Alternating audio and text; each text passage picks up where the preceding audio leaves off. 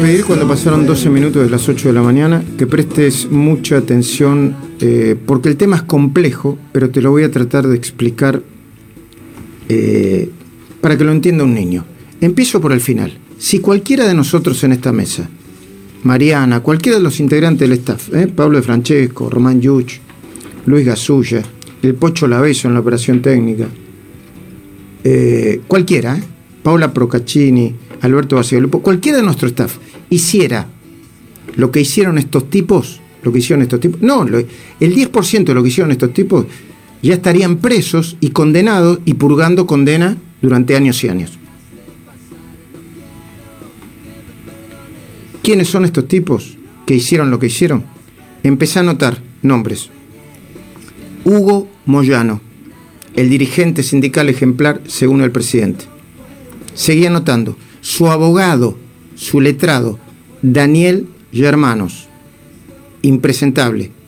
Seguía anotando, porque, entre comillas, la banda se completa con dos ex espías de la AFI que en ese momento trabajaban para el gobierno de Macri. Acordate estos nombres. Melo, Facundo Melo y Leandro Araque. Facundo Melo y Leandro Araque. Y ahora te voy a contar el hecho y te vamos a poner los audios que consiguió en exclusiva Camilo Cañasi, compañero de Luis Gasulla, en Periodismo y Punto, y que ya está en línea con nosotros. Camilo Cañasi, buen día, Luis Gasulla, Luis Majul te saludan. ¿Cómo va? Buenos días, Luis. ¿Cómo están? Muy bien? muy bien. Levanta un poquitito la voz así se te escucha mejor. Bueno. Perfecto. Antes de hablar con él, les voy a decir qué fue lo que pasó para que lo pongan en contexto. Ya está, ya debe estar en la página de periodismo.com. Espero que lo hayan subido ya. Moyano habría pagado, escuchen bien, entre 200 mil y 500 mil dólares a estos dos ex espías de la AFI, Leandro Araque y Facundo Melo para hacer caer la causa de Independiente. ¿Y cómo lo sabemos? Porque Camilo Cañasi consiguió los audios que se corresponden y que fueron extraídos de conversaciones que tomaron de los celulares de los ex agentes Araque y Melo. Conversaciones que forman parte de una causa judicial. No es que es una escucha ilegal o una pinchadura de teléfono. ¿eh? Melo se encuentra imputado junto con Germanos ahora en esta causa por urdir un plan para perjudicar al fiscal que estaba investigando al hijo de Hugo Moyano, Pablo Moyano. Yo sé que son muchos nombres. ¿Lo entendés, Román, cuando te lo explico? ¿Lo entendés? ¿Eh? Repasamos los nombres. Hugo Moyano, Daniel Germanos, Facundo Melo, Leandro Araque, fiscal Sebastián Escarera, a quien quisieron atacar, y Pablo Moyano, a quien quieren salvar. Plata no registrada en negro se estima entre 200 mil dólares y 500 mil dólares. Bueno, Camilo Cañasi, yo sé que expliqué que, que, hay que volver a explicarlo, pero primero, ¿de qué se trata para quienes no entienden y cómo obtuviste esos audios? Bueno, los audios eh, como vos dijiste, formaban parte de la causa de espionaje ilegal, presunto espionaje ilegal que tramitan Lomas de Zamora con el juez Juan Pablo Ugé los fiscales Cecilia Incardona y Santiago de Geravide. Y bueno, eh, pasaron a la causa esta que ya lleva un tiempo, eh, a pedido del fiscal eh, nuevo del caso, que se llama Javier Martínez, y bueno, se encontró con todo este material revelador de nuevo, o sea, Javier Martínez, perdón, eh, eh, el fiscal Javier Martínez y el juez de garantía Walter Jorge Walter López tomaron estos audios que vamos a escuchar en segundos para seguir la investigación en la causa contra Germanos, Melo eh, y, Víctor Hortel, después vamos a explicar quién es Víctor Hortel, para tratar de dar vuelta, esto es un delito, el testimonio de eh, otro barra brava que se llama Lagarone y que involucraba y que sigue involucrando a Pablo Moyano. Yo sé que son muchos nombres, pero hay que explicarlo. Em, yo le, quiero declarar a la audiencia, los audios en este contexto son explosivos. A ver, Vamos a escuchar un primer audio. ¿Vos tenés en la memoria de qué se trata el primer audio, Camilo? Sí, en el primer audio se escucha a Facundo Melo eh, saliendo de una reunión con Daniel Germano en la que le cuenta a su, entre comillas, eh, socio eh, Araque, que había estado conversando sobre el dinero que le debían por los servicios prestados en esta operación que vos relataste. Entonces, ellos habían pactado un número que eran de 500 mil dólares y empezaron eh, las dilaciones en el pago. Ellos empiezan a, desconfiar, este nos va a hacer renegar, el viejo, viste cómo es, y bueno, eh, el viejo, que sería el hermano, eh, les promete rascar, hablar con Hugo Moyano para rascar lo más que podamos de la data. Perdón, rascar lo más que podamos de la lata. hermano le dice, la guita te la voy a dar, ¿entendés? Te la vamos a dar. Pero, viste, tenemos algunos problemitas, no sé, con el negro Moyano. Vamos a rascar de la lata. Eh, hay un, par de datos. Estos espías, que eran agentes del Estado, le pedían medio, le pedían dos millones de dólares, empezaron pidiéndole. Dicen que terminaron arreglando por medio palo Después vas a saber por qué le terminaron pagando solamente 200 mil dólares. Escuchamos el primer audio. Entonces, Melo informando a Araque que está apurando a hermanos con quien acaba de reunirse para que les pague el saldo pendiente de esta operación inmunda e inmoral. Sí, amigo, sí, sí, todo tranqui. Ahora quedé que el lunes nos vemos a las 6 de la tarde y me da una respuesta. Le dije, mira que yo la semana que viene, boludo, necesito algo, basta. Recién estoy volviendo, boludo, recién. necesito algo dejémonos embromar. Sí, sí, el lunes hablo con el negro y te digo, por lo menos la mitad, no, la mitad, viste cómo es. Voy, vamos a ver, rascar lo más que podamos la lata, porque el negro, viste, cuando Damián se dio vuelta, viste que arranca el siempre. Boludo, ¿qué más que Basta.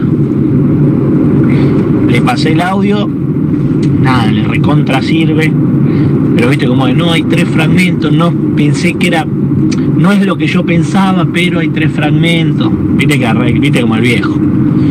Así que bueno, el lunes quedé, nada, no va a ser renegar este. ¿eh? Yo creo que la va a cumplir, pero no va a ser renegar. ¿Vas entendiendo? De nuevo.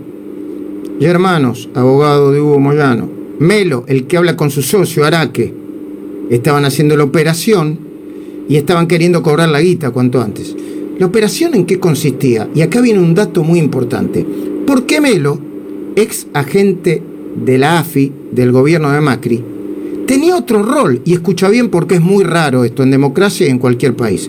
¿Qué otro rol tenía Luis Gasulla, Facundo Melo? Y es el abogado del Barra Brava. Era. era el abogado del Barra Brava detenido que estaba por implicar en delitos gravísimos al hijo del sindicalista más temido de la Argentina, Pablo Moyano, en la asociación ilícita que se investigaba en el Club Atlético Independiente. De nuevo, de nuevo, hay muchos nombres y apellidos. Facundo Melo, además de ex espía, que le ofrecía la solución a hermanos para voltear la causa, para no perjudicar a Pablo Moyano, era abogado de Lagarone, uno de los principales arrepentidos junto con el Bebote Álvarez, que acusaba gravemente a Moyano de ser el, jefe de una asociación ilícita. Y Melo le dice, yo te doy vuelta a mi defendido, te doy vuelta a la Garone y vos me tenés que dar medio palo. Eso es prevaricato, además. Le pueden quitar, obviamente que le pueden quitar la matrícula y muchas cosas más. Los delitos son gravísimos. ¿Se entiende hasta ahora, Camilo, lo que estamos diciendo? ¿Estamos planteando bien el contexto? Sí, perfecto. Una cosita más. En los contactos de Melo y Araque con hermanos empiezan el mismo día en el que a Lagarones lo hacen firmar el acuerdo para arrepentirse en la causa independiente. O sea, lo hicieron arrepentirse para después venderle la solución a, Moyano y hermanos. Mm. Te anticipamos, ya te espoleamos el final de la película. Esto se pudo impedir porque Lagarone se negó a hacerlo y acusó formalmente a Pablo Moyano junto con Bebote Álvarez de ser el jefe de una asociación ilícita. La solución que le vendieron a, a Germanos era una solución fallida. Pero sigamos escuchando audios. Faltan dos. ¿Qué vamos a escuchar en este segundo audio? Están hablando Melo y Araque, ¿no? Y conversan sobre el pedido original de dinero que habían hecho. Contame vos.